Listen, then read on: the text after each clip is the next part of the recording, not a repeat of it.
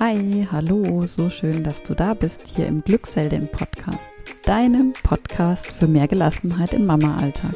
Wir sind Kathi und Olivia, wir sind beide von den Krankenkassen zertifizierte Stressbewältigungstrainerinnen und ja, wir haben es uns zur Aufgabe gemacht, dir zu helfen, gelassener zu werden und einfach die Mama äh, zu werden, die du sein möchtest. Heute gibt es eine Podcast-Episode von mir, von Kathi. Und es geht heute unter anderem, wie du im Titel gelesen hast, um die COPSI-Studie. Ich erkläre auch gleich noch, was das genau ist und was das eigentlich jetzt hier mit dem Podcast zu tun hat. Wir werden uns heute damit beschäftigen, was eigentlich diese ganze Corona-Krise für Auswirkungen auf uns Mütter und auf die Familien hat. Und ich habe da einige Fakten, Studien rausgesucht, die total interessant und spannend dazu sind. Und ähm, berichte auch von unseren Erfahrungen jetzt aus den letzten Gesprächen, Trainings mit Müttern. Und gebe dir natürlich, so wie du uns immer kennst, auch einige Dinge mit, die du tun kannst. Ich spreche auch mh, am Ende über ein neues Mini-E-Book, das wir kostenlos ähm, rausgeben ähm, da findest du den Link auch in den Show Notes und da erfährst du heute auch in der Episode, was genau da der Inhalt sein wird und ja, was du mit diesem Mini-E-Book in Bezug auf die Corona-Krise alles machen kannst. Ich wünsche dir jetzt erstmal ganz, ganz viel Spaß mit dieser Episode. Ja, wir wollen uns heute mal dem Thema widmen, wie sich eigentlich die ganze Corona-Krise aus Müttersicht auswirkt. Ähm, wir sind ja noch mitten in der Corona-Zeit, haben allerdings jetzt aktuell, es ist gerade November 2021, gerade zumindest keine Zeit eines größeren Lockdowns. Allerdings ja, begleiten uns diverse Maßnahmen ja noch immer.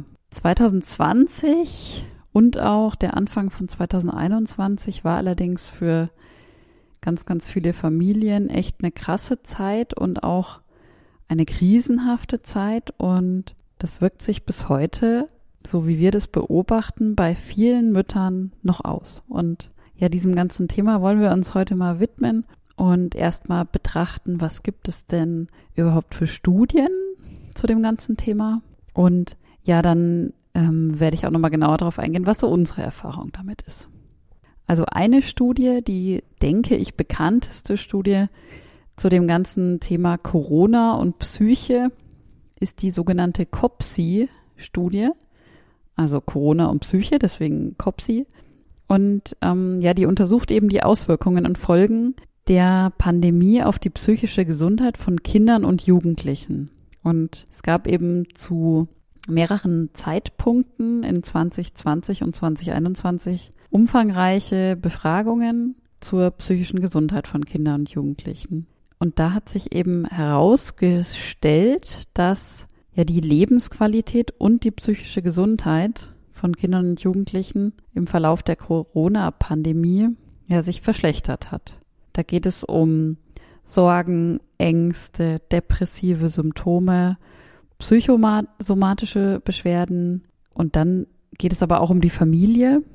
Es wird berichtet über mehr Streit in den Familien, mehr schulische Probleme, schlechteres Verhältnis zu Freunden oder eben vermutlich aufgrund des wenigen Kontaktes auch diese Verschlechterung. Und es zeigt sich eben auch, dass viele Eltern auch äh, psychisch belastet sind durch die Pandemie oder waren und zum Beispiel auch vermehrt depressive Symptome zeigen. Also die Eltern haben quasi immer versucht, äh, diese ganzen Anforderungen während der Pandemie ähm, durch Homeschooling, durch Homeoffice, durch was auch immer noch zu tun war, irgendwie auszugleichen und äh, kamen aber ja auch logischerweise irgendwann an ihre Grenzen. Ähm, ich bin weiterhin auf eine Studie gestoßen, der Pronova BKK, Familien in der Krise nennt sich diese Studie. Wir verlinken übrigens ähm, die Quellen auch alle in den Show Notes. Ähm, da wurde deutlich, dass während des Lockdowns der Medienkonsum zunahm und ähm, auch Streitigkeiten in der Familie bei einigen Familien zugenommen haben. Und Bewegungsmangel war auch ein Thema, fehlende motorische Entwicklungsmöglichkeiten und ja, auch in dieser Studie haben fast die Hälfte der Eltern angegeben, dass ihr Kind psychisch unter den Einschränkungen gelitten hat. Des Weiteren bin ich auf eine Umfrage der Deutschen Psychotherapeutenvereinigung vom Januar 2021 gestoßen. Da geht es darum, dass niedergelassene Psychotherapeuten deutlich mehr Anfragen in, im Januar 2021 als im Januar 2020, ein Jahr vorher, bekommen haben. Unter anderem steht hier, dass der Anteil an Psychotherapeutinnen, die mehr als zehn Anfragen pro Woche erhielten, sich verdoppelt hat. Und die wenigsten Anfragenden konnten aufgrund dieser Masse innerhalb eines Monats einen Behandlungsplatz erhalten. Und knapp 40 Prozent mussten sogar länger als sechs Monate auf einen Behandlungsplatz warten. Also auch das sagt ja etwas darüber aus, jetzt nicht nur über Mütter, aber einfach über die generelle Lage nach oder ja noch in der Pandemie. Auch beim Müttergenesungswerk bin ich fündig geworden. Das Müttergenesungswerk ähm, organisiert ja den Großteil der Mutter-Kind-Kuren und Mutterkuren in Deutschland. Und auch das Müttergenesungswerk gibt an, dass die Zahl an Kurberatungen stark angestiegen ist. Und die Plätze in den Kurkliniken sind sehr nachgefragt. Aber auch Corona-bedingt dürfen nicht alle Plätze besetzt werden. Die Wartelisten werden also länger und länger.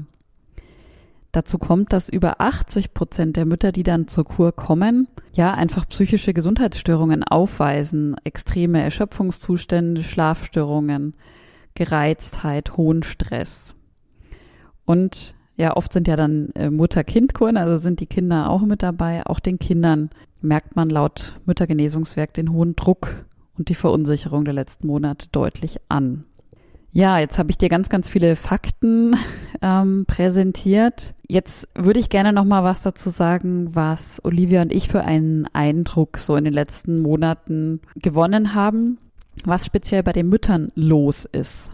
Also wir bekommen mit, dass viele Mütter gerade seit dem, ja so Mai, Juni 2021, also eigentlich zu dem Zeitpunkt, als so die ganz strengen Corona-Maßnahmen ähm, aufgehört haben, beendet wurden, dass seit dem Zeitpunkt ganz, ganz viele Mütter vermehrt Unruhe, Stress spüren. Also quasi, wo diese ganze Anspannung und dieses, okay, wir müssen irgendwie durchhalten und das irgendwie als Familie schaffen, seitdem das nicht mehr ist, und vielleicht so ein bisschen Entspannung reingekommen ist, dadurch, dass die Kinder jetzt auch wieder ähm, regelmäßig in der Betreuung sind. Ähm, seitdem ist da irgendwas in der Psyche von einigen Müttern, sage ich mal, abgesagt. Ähm, ich habe es gerade gesagt, Unruhe, Stress. Wir haben auch mehrfach jetzt den Satz gehört, ich erkenne mich selbst nicht wieder.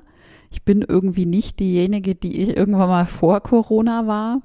Oft wurde uns auch gesagt, dass so die Leichtigkeit, die Freude verloren gegangen ist. Und ja, man kann sich das ja vorstellen, oder du weißt es vielleicht auch aus eigener Erfahrung.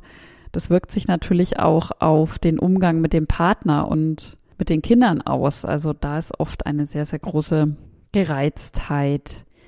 Man wird schnell laut äh, oder schneller laut, als es vielleicht normalerweise in Anführungszeichen wäre. Ähm, und natürlich spielt auch die Angst davor eine Rolle, ja, was da denn noch kommt jetzt Corona-mäßig? Gibt es irgendwie wieder einen Lockdown oder was kommt jetzt da auf uns zu? Also unser, unser Eindruck ist, dass es zumindest vielen Müttern, mit denen wir sprechen, so geht, dass da noch was aufzuarbeiten ist. Also, dass diese Zeit schon ihre Spuren hinterlassen hat.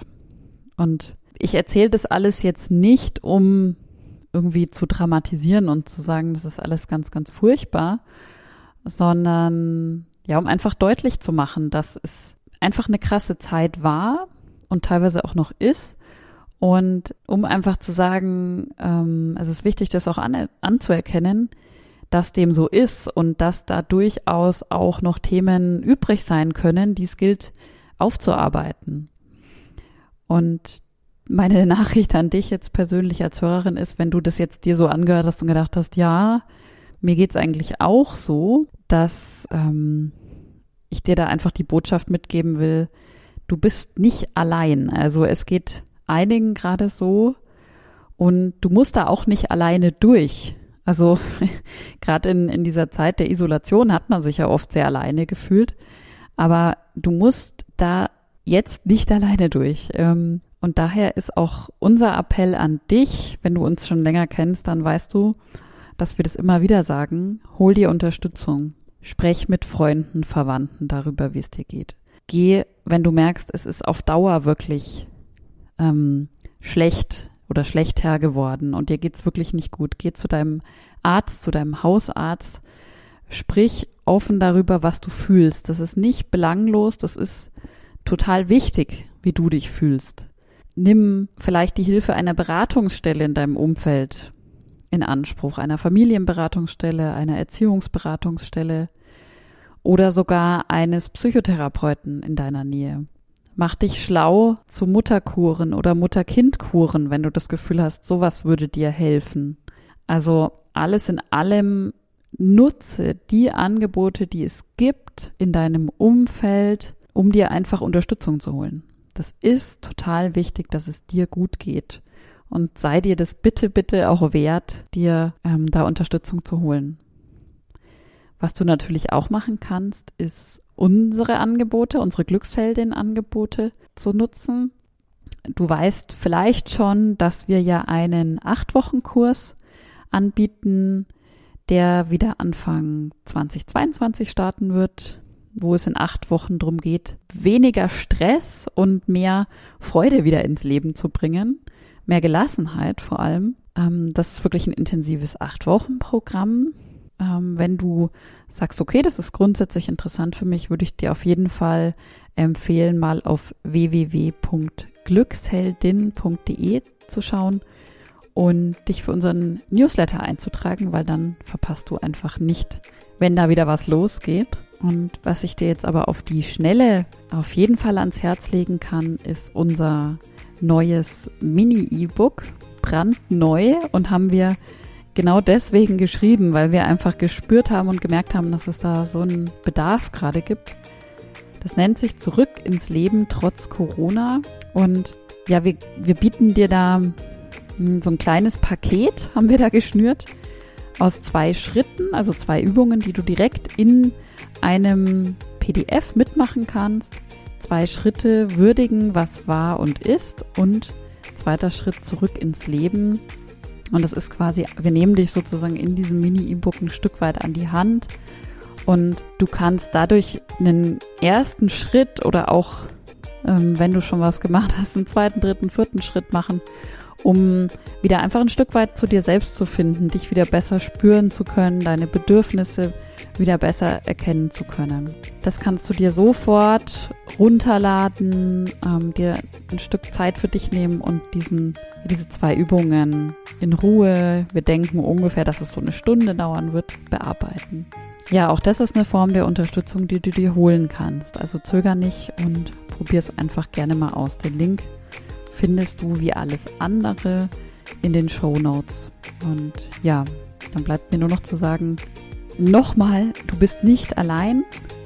Hol dir Unterstützung, sei dir das wirklich wert. Es ist so wichtig, dass es dir gut geht, weil nur so kann es auch deiner Familie gut gehen. Und ja, nutzt die Angebote, die es gibt. Alles Liebe und Gute, deine Kathi.